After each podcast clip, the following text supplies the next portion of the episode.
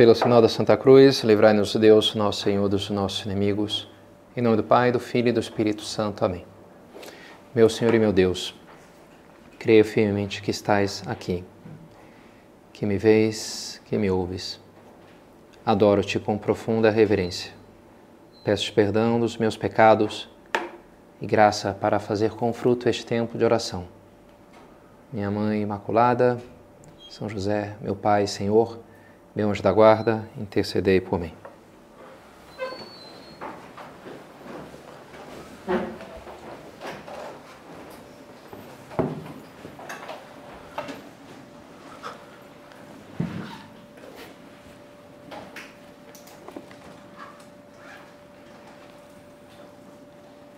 Jesus ficou durante 40 dias ali no deserto e foi tentado por Satanás. Vivia entre os animais selvagens e os anjos o serviam. Quaresma nos remete a esse momento da vida de Nosso Senhor, o momento do deserto, aqueles 40 dias. Maneira, a Quaresma espelha esses 40 dias também de penitência. E é interessante, né? Ele vivia entre os animais selvagens, numa circunstância difícil, desconfortável. No deserto é o lugar do desconforto, da carência de água, de sombra, de companhia, de todo tipo de comodidades da vida civilizada. E, e ali aparecem Satanás para tentá-lo e os anjos que acabam servindo Nosso Senhor. Interessante, né? Os animais e os anjos bons e os maus. A nossa vida, todos os momentos da nossa vida têm a sua importância. São José Maria vai falar que todos os momentos da vida, a vida ordinária, é, tem, podem ter um valor sobrenatural, que a gente está chamado a sobrenaturalizar, encontrar Deus na vida de cada dia. Mas também é verdade que tem alguns momentos mais críticos, a gente poderia dizer, mais graves, mais sérios, com consequências maiores. E nesses momentos assim mais difíceis, e a gente pensa aí no deserto, a gente convivência com animais, talvez as decisões que a gente vai tomar aí tendem a nos puxar mais para cima ou mais para baixo os anjos e os demônios. Às vezes até em desenho animado tem aquela típica cena do, sei lá, do, do Pateta ou do Pato Donald ou do Pica-Pau que tem né, um anjinho e o demôniozinho, né? Vem ali a tentação, né? Você podia lá pegar e tal. Não, não faça isso, está errado, né? Então o anjinho, o demôniozinho, às vezes acontece na nossa vida momentos mais críticos assim, em que eu poderia chutar o balde, fazer tudo errado, ou poderia, ou não, eu vou fazer o que é certo, eu vou dizer a verdade, né? E a gente nota que nessas horas desse, o rumo que eu vou tomar vai ter um, um impacto mais intenso na nossa vida. Hum, eu gosto muito desse dos Miseráveis, né? O livro e tem um musical também, filmes. E no começo da história do protagonista, do Jean Valjean, ele foi preso, injustiças, dificuldades, e ele se tornou duro com tudo aquilo, mal e ele encontra então refúgio, ninguém o recebe na sua casa, um, um bispo o recebe, que é um bispo santo, ele rouba aquele bispo, mas mesmo assim o bispo é generoso com ele, deixa ele embora, dá mais dinheiro para ele, para refazer a própria vida. E ele sai daquele encontro que lhe deixou completamente desorientado, né? O que foi isso, né? Que homem é esse, né? Eu traí a confiança dele, ainda assim ele me perdoe, me e ele se dá conta, então, ele está numa encruzilhada, até literalmente no caminho, uma bifurcação. Ele diz: bem, o momento da minha vida agora é, é isso, né? Ou eu vou para lá ou eu vou para cá. Não dá para continuar no mesmo caminho, na mesma direção. Se eu escolho o mal agora, de, tendo sido objeto de, de todo esse, esse favor, essa graça, e eu continuar pelo caminho do, do, mal, da maldade, da raiva, eu vou me tornar, eu tenho que ser um demônio praticamente. Depois disso que eu recebi, agir de forma nociva, violenta. Né? Então, ou me torno, ou eu afundo no mal mesmo, ou eu dou uma guinada e me torno um santo. Porque que agora eu tenho como fazer isso. Né? Então, interessante, é um momento crítico na vida dele, é um pouco deserto ali, em que ele, no caso, ele escolhe bem. Por isso é um livro legal de ler, né? Porque o protagonista acaba sendo um santo, né? O Jean Valjean é quase um santo, assim, do ponto de vista humano, né? A nossa vida tem momentos em que as coisas estão mais difíceis, em que se dá algo dessa zona crítica, digamos assim, em uma escolha mais intensa, mais importante. E que eu posso tender a, não sei, a desistir, a parar, mas eu tenho que seguir em frente. Esse é o caminho de Deus e, é o caminho de viver a minha verdadeira vida. Então, esse é o nosso tema da meditação. Três histórias que fui colecionando aí nas últimas semanas que pareciam, pareceram bem interessantes, para nos ajudar, nos motivar nisso, em seguir em frente na luta, não desistir de fazer o que tenho que fazer, não pular fora do combate. E assim, chegar a ser tudo o que eu estou chamado a ser. Os anjos o serviam. Nas duas primeiras histórias, tem pessoas, figuras, que são como que esses anjos, ainda que de uma maneira simbólica, espécie de enviados para nos ajudar, para fazer o bem, para seguir pelo caminho certo. A primeira é uma história fictícia, uma história da literatura fantástica. E um personagem dessa história chama-se Kaladin, um livro que eu estou relendo, eu escutei agora estou lendo o livro, um livro de fantasia que tem me impactado bastante. O Kaladin, ele é filho de um médico, mas ele oscila durante a adolescência dele nessa decisão de seguir o caminho do pai. E ele é treinado lá pelo pai, como ajudar as pessoas que se machucaram, etc. Né? Mas ele também gosta muito de luta. De, ele, então ele também pende, às vezes, a entrar para o exército e ser um soldado. E é o que acaba acontecendo meio, meio contra a vontade dele, pelos eventos que acontecem na história. Mas ele carrega para essa vida dele de, de soldado muito desse instinto de proteger, de salvar vidas. E esse instinto dele, ele é hiperprotetor, digamos assim. Por um lado é a força dele, porque ele gera né, um grupo que ele protege, ele se preocupa com as pessoas. É a força dele. Mas também é o seu ponto fraco. Por quê? Porque as coisas acontecem e as pessoas morrem, né? Estão numa guerra, morrem. A começar com o irmão caçula dele, que ele jurou lá proteger e daqui a pouco morreu. E aquilo lhe, lhe o coração, ele vai ficando muito triste com tudo aquilo. Com as pessoas que ele tenta ajudar e não consegue. Ele vai ficando profundamente frustrado com aquela situação. E chega uma hora então que ele até está literalmente à beira de um abismo para se atirar. Para acabar com a sua vida, para acabar com aquela história toda. Tudo que já. Minha vida não faz sentido, eu tento ajudar, mas nunca consigo, os deuses me perseguem. Tem um pouco esse espírito assim, né? Está com esse pensamento. E quando ele está lá nesse momento crítico, então ele é meio que salvo, é salvo por um, uma espécie de anjo da guarda, vamos colocar assim. Na verdade é um é o espírito do vento que toma a forma de uma mulherzinha azul, translúcida, é uma personagem bem divertida, bem simpática, mas que vai lá de uma maneira interage com ele e resgata ele, anima ele a voltar a lutar, a não desistir da vida, não desistir da luta, que é a mesma coisa, né, quase. Nesse sentido, lembra o filme A Felicidade Não Se Compra, It's a Wonderful Life, né, que começa o cara justamente se atirando de uma ponte lá para se suicidar, porque... E aí vem o anjo da guarda que salva ele, né? Na história é o anjo da guarda lá que pula, tira ele da água, e aí começa toda a história do, do, do filme, de resgatar o sentido da vida dele. Né? E, é, é interessante isso daí, é, essa luta por seguir em frente, por voltar a acreditar, por voltar a lutar. Nesse caminho do Kaladin, voltando para o livro, ele se depara com um lema que é bem, me parece que me, me inspira bastante, dos antigos heróis, cujo lema era assim: a vida antes da morte, a força antes da fraqueza, a jornada antes do destino. E acho muito, muito inspirador isso daí, como que dizendo a vida antes da morte, ou seja, uma hora eu vou morrer, todo mundo morre, é verdade, mas agora eu estou vivo, portanto eu posso agir, eu posso fazer, e é o que eu vou fazer assim, né? Estou vivo. A vida antes da morte. A força antes da fraqueza.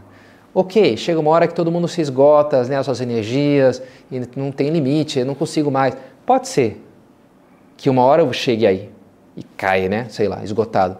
Mas enquanto eu tenho né, um pouco de energia para fazer alguma coisa, eu vou gastar essa energia. Força, eu vou ser forte diante da fraqueza. A jornada antes do destino. Essa vida está cheia de problemas, tem muitas coisas fora do lugar. O mundo deveria ser bem melhor, e será, né? diz a música. Né? Mas então, enquanto não é, eu vou lutar para que seja. Né?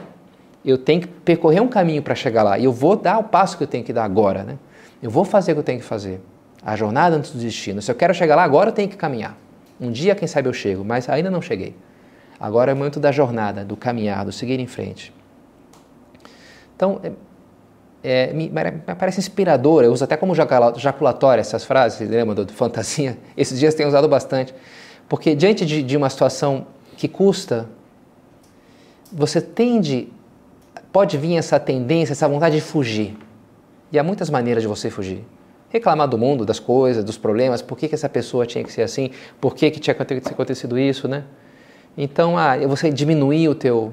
Ah, porque aconteceu isso, então não vou mais não sei, né? Viver aquele propósito que eu tinha me colocado. Então você arranja uma desculpa ali, no fundo está fugindo, porque agora vai custar mais do que eu tinha pensado. Não é tão fácil como eu tinha imaginado, né? E nessas horas, a mim me ajuda, acho que pode ajudar vocês também, pensar, não, eu ainda posso continuar, eu ainda posso seguir em frente, ainda tenho energia, eu ainda tenho que me fazer forte diante. Depois eu, quem sabe, posso morrer, mas agora eu estou vivo. E enquanto eu estou vivo, eu luto. Não vou desistir. E isso é o meu caminho agora, é seguir em frente, caminhar. A jornada antes do destino. Muito interessante, almoçando com um ex-militar da Marinha, anteontem, ele comentava da sua esposa, que é diretora de um novo colégio lá na cidade dele, e ela está sofrendo muita pressão do conselho, que é uma série de empresários ali super é, produtivos e eficazes, então cobram muito resultados e, e dão bronca, e ela está se sentindo meio oprimida. Será que eu consigo isso aqui? Acho que não. Ah, meio se aflita com toda aquela cobrança, né? E ele deu para ela, vou te dar o conselho, ele falou assim, que foi o conselho que me deram quando eu fiz o treino de operações especiais, comandos da Marinha. Falei, não, que vai para a esposa, isso eu achei curioso, né? Qual que é o conselho? Eu falei, olha, um veterano me deu esse conselho. Você vai entrar nesse treino que é super difícil, né? extenuante, e os treinadores, desde o momento um, vão te tentar te provar que você não presta, que você tem que pedir para sair, né? Você tem que ir embora, que você não é forte o suficiente, né? O tempo inteiro é assim. E uma hora, quem sabe, eles vão até te convencer. Realmente, acho que eu não, não consigo, né? Não vou conseguir mesmo, então é melhor já. Mas sabe o que você tem que fazer nessa hora? Você tem que pensar, você não vai falar isso para ele, mas inteiramente você vai dizer isso para ele. Pode ser. Pode ser que eu não presto. Pode ser que eu não sou forte o suficiente. Então me manda embora. Porque eu não vou pedir para sair. Você vai ter que me mandar embora. Interessante, né? Enfrentar dessa maneira. Então me manda embora, mas eu não vou pedir para sair. E comentava, né, se, que passou no, no, no curso lá, ele, entraram 100 candidatos, se formaram 11. E ele estava entre os 11, né? Um negócio puxado mesmo, né? E ele dizia, olha, muito raramente eles mandam embora alguém é a pressão psicológica, né? Tem que ser muito tapado para ser mandado embora daquilo ali. Tem, o que você tem que fazer é tem que aguentar, entendeu? A pressão é basicamente isso, né? E aqui, pensar dessa maneira me ajudou a aguentar a pressão. Então ele deu esse conselho para a esposa, sofrendo ali a, a pressão do, né, do conselho, do colégio novo. Olha, se quiser me manda embora. Você, você pensa assim. Mas enquanto eu estiver aqui, eu vou fazer o melhor que eu posso e bem, nem sei se esse melhor vai, tá, vai te agradar ou não, já é outra história. Se for preciso, me manda embora, mas eu vou, estar aqui, vou fazer o que eu tenho que fazer e pronto, né? Não vou ficar paralisado. Interessante, achei um bom conselho, né? Vou, vou fazer. Né? Enquanto eu tenho, vou, vou seguir em frente. Me fazer forte diante da minha fraqueza, diante dos obstáculos. Né? É preciso ter força, é preciso ter raça, é preciso ter gana sempre, diz aquela música, né? E, e traz né, essa coisa, sei lá, de soldado, de comando, de exército para a realidade isso é para Maria Maria, né, mulher normal, né, da vida e, e, a vida exige isso, né? Exige de algumas pessoas especialmente, mas de todos nós. Precisamos ter força, raça, gana, é preciso aguentar o tranco, né? É preciso seguir em frente e não ah, dar um chinique, sei lá, como se resolvesse, né? Ah, então vou, ah, tá tudo errado, por que, que tinha que ser assim? Não, enfrenta a questão, te faz forte. Vive. Será que eu estou sendo essa pessoa a gente tem exemplo à nossa volta de, de, pessoas que são verdadeiras guerreiras, não é verdade? De pessoas que cumprem o seu dever, que têm às vezes vida, uma vida muito mais difícil que a nossa e se levantam cada dia, enfrentam os problemas, se fazem fortes. São heróis, heróis. Como nós temos que ser. Será que eu estou sendo um herói que precisa a minha família, que precisa o mundo, que Deus precisa que eu seja, né?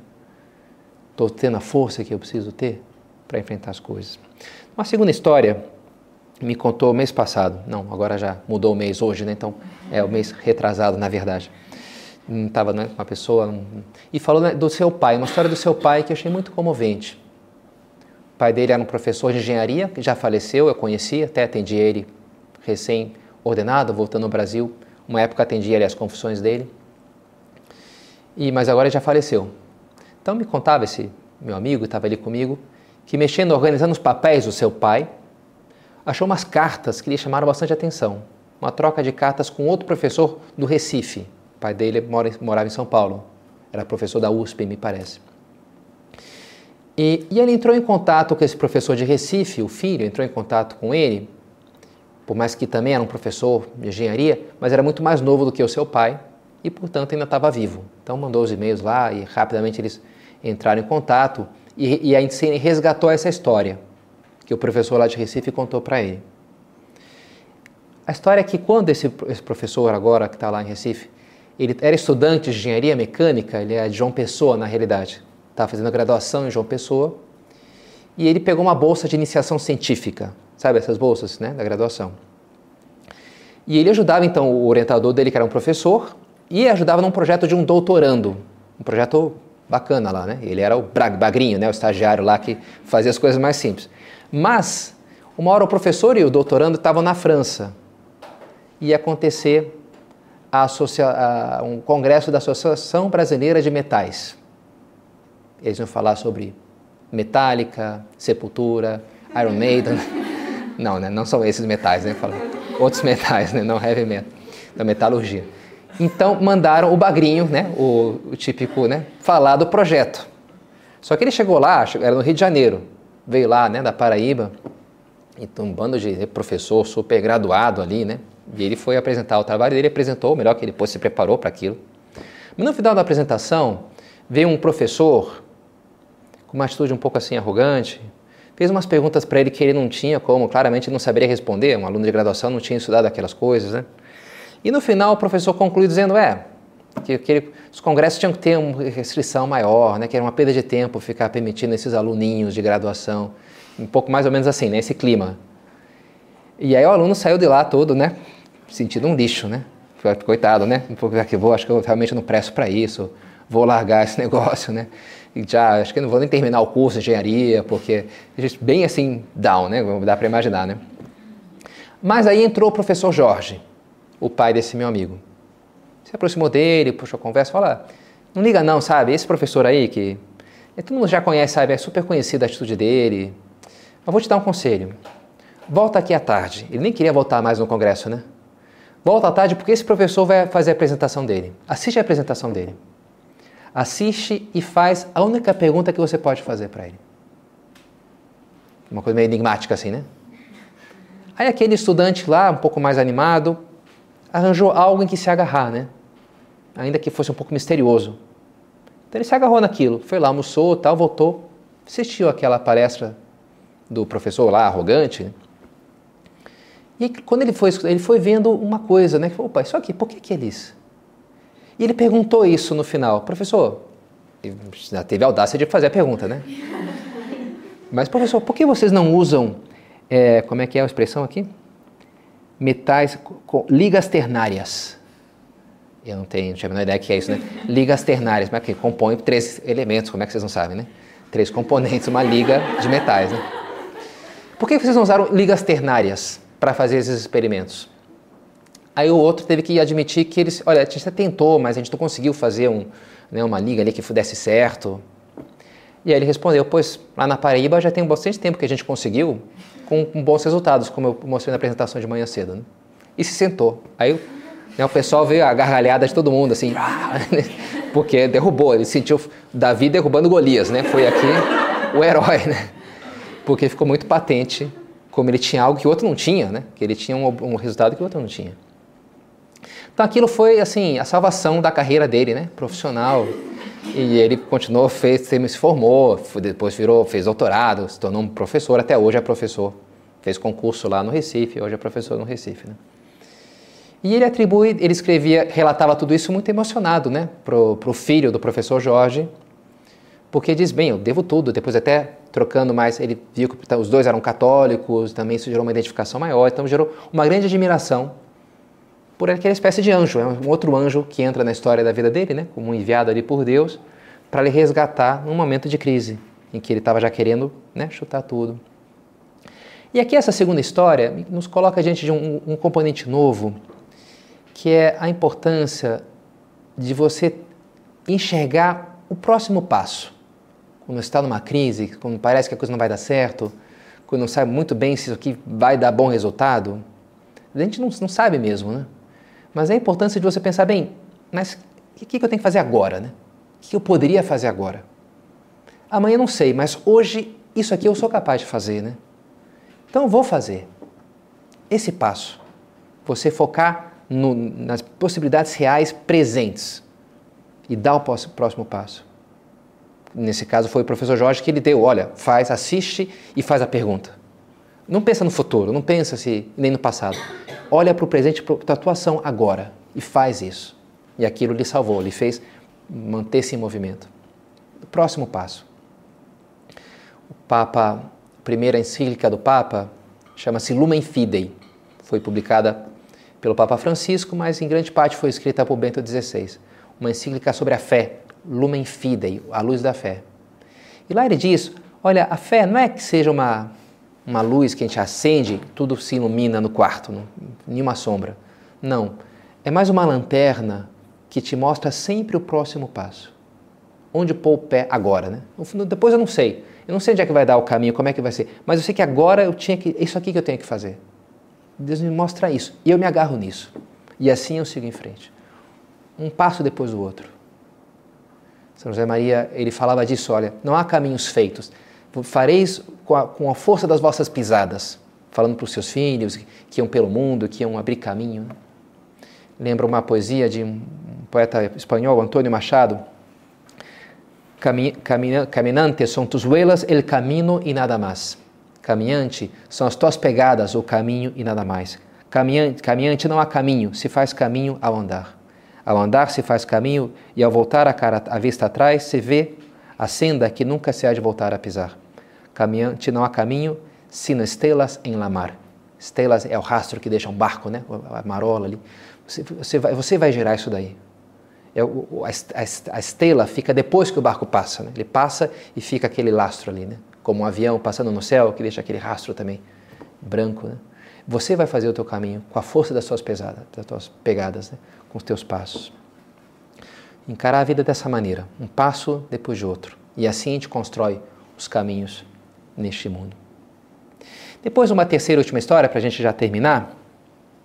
Aí vamos para a guerra, a Segunda Guerra Mundial. Já que eu achei legal o conselho lá do, do cara da Marinha para sua esposa, então vou falar para vocês, ainda que guerra não é um tema tão feminino assim, mas enfim. Estou lá com também um general que fala que ele foi acompanhou as meninas da AMAN e dizendo, poxa, as meninas da AMAN são excelentes, são inteligentes, são... A gente vê que está empolgado com a presença feminina também né, no Exército. Mas nesse caso era um pelotão só de homens, hum, que chegaram lá de pouco depois da, do desembarque da Normandia. Era um pelotão de inteligência e reconhecimento, portanto não era um pelotão de, previsto para entrar em combate, mas com a falta de, de braços acabaram sendo jogados ali no avanço aliado rumo à Alemanha. E aí se enfrentaram com a chamada, chamada Batalha das Ardenas, que se, de, se ocorreu devido à contraofensiva alemã, que foi como que a última cartada de Hitler. Ele já, os aliados estavam já resgatando a Europa, e Hitler juntou ali com seus generais 200 mil homens, um montão de tanques, e fez né, uma operação que por pouco não fez com que ele realmente ganhasse a guerra na Europa, né? Porque foi muito inusitado, foi super secreto, pegou os aliados completamente desprevenidos, a inteligência, a espionagem não conseguiu entender que aquilo ia de fato acontecer. E dentro dessa operação tinha uma, uma tropa especial de paraquedistas que ia abrindo o caminho e que eles tinham uma missão concreta de chegar em num ponto lá no mapa em 48 horas sei se era uma ponte, um rio, alguma uma cidade, alguma coisa, um ponto estratégico. Então, lá, olha, vocês são né, a ponta da lança. Vocês têm que estar aqui, sim ou sim, em 48 horas. Então, não façam prisioneiros, não se enrolem com mais nada. Chega aqui em 48 horas. uma, uma tropa da SS, super assim, de elite, né? E esses foram na frente, foram, né, super. Mas eles se enfrentaram com o nosso pilotão, lá de inteligência e reconhecimento.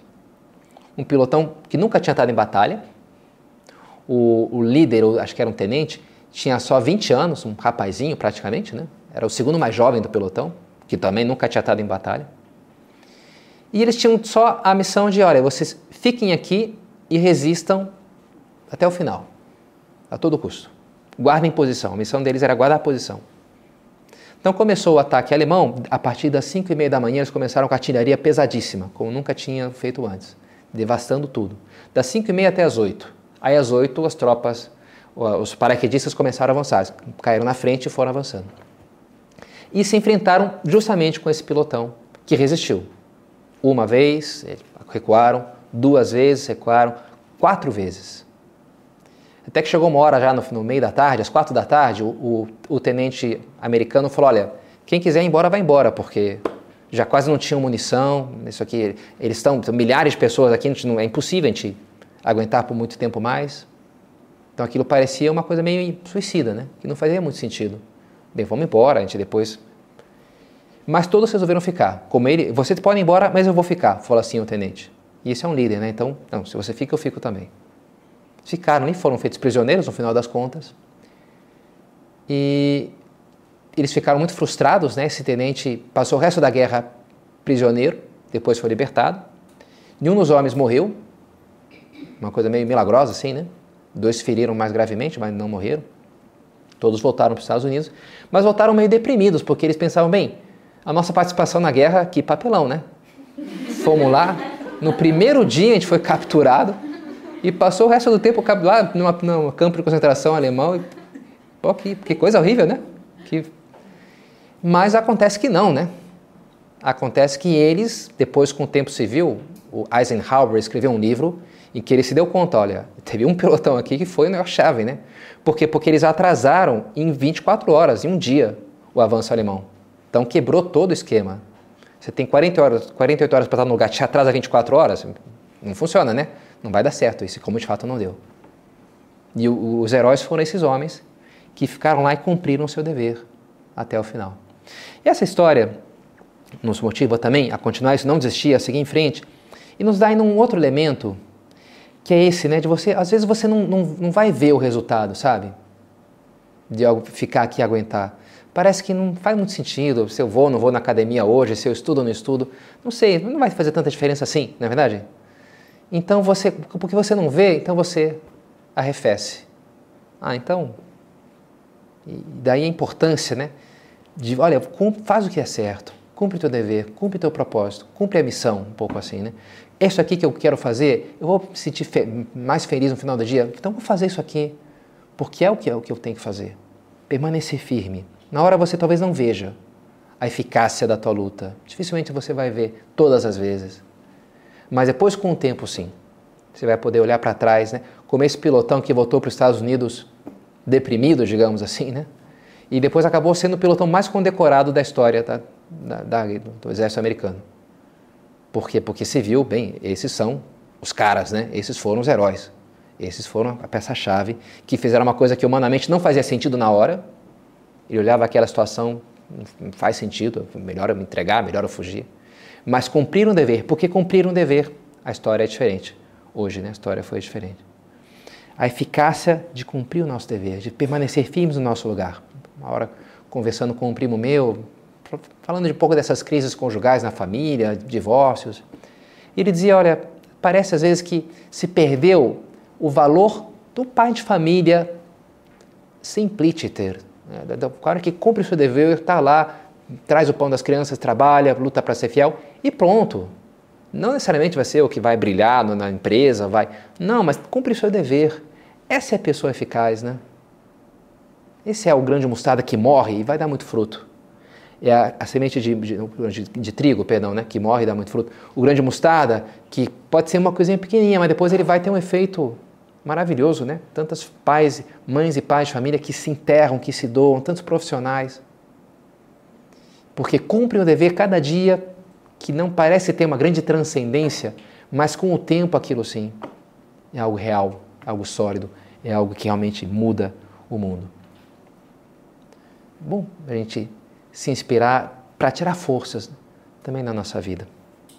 Seja feita a vossa vontade. O escritor francês dizia que numa época de crise não conseguia mais rezar o Pai Nosso. Porque não conseguia dizer essas palavras, não conseguia aceitar a vontade de Deus, não queria que fosse feita a vontade de Deus. Mas ele se deu conta que a Ave Maria ele conseguia rezar, que não tinha grandes compromissos, né? A Ave Maria não tem compromisso nenhum, né? Rogai por nós, pecadores, beleza, só pedidos, né? Então ele resolve Maria e com o tempo da Ave Maria voltou ao Pai Nosso, voltou a aceitar o que Deus queria para ele, voltou a ocupar o seu lugar no mundo, né? E a seguir a sua vida, a não desistir, não parar, né? Então que bom, Nossa Senhora foi forte, teve ali junto à cruz, nos ajudará também na nossa vida abraçar a vontade de Deus e seguir sempre em frente no nosso caminho.